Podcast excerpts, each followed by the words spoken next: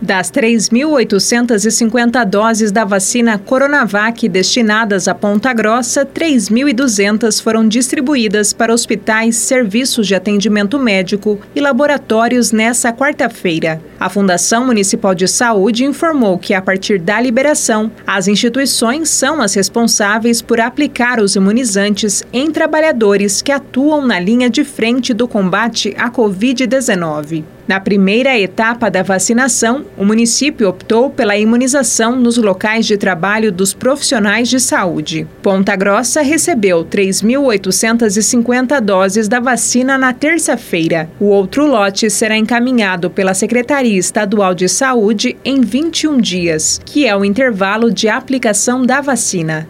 Bárbara Brandão, repórter CBN.